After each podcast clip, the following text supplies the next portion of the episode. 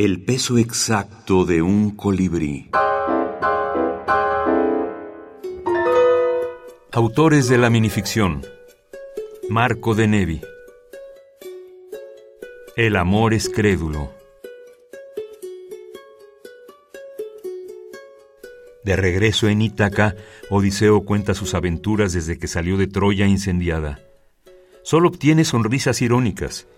La misma Penélope, su mujer, le dice en un tono indulgente, Está bien, está bien.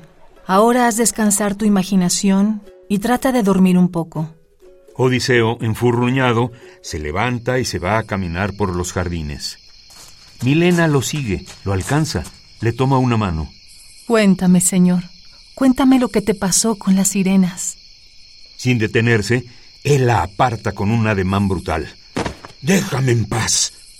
Como ignora que ella lo ama, ignora que ella le cree. Marco de Nevi, El Jardín de las Delicias. Tule Ediciones, España, 2013.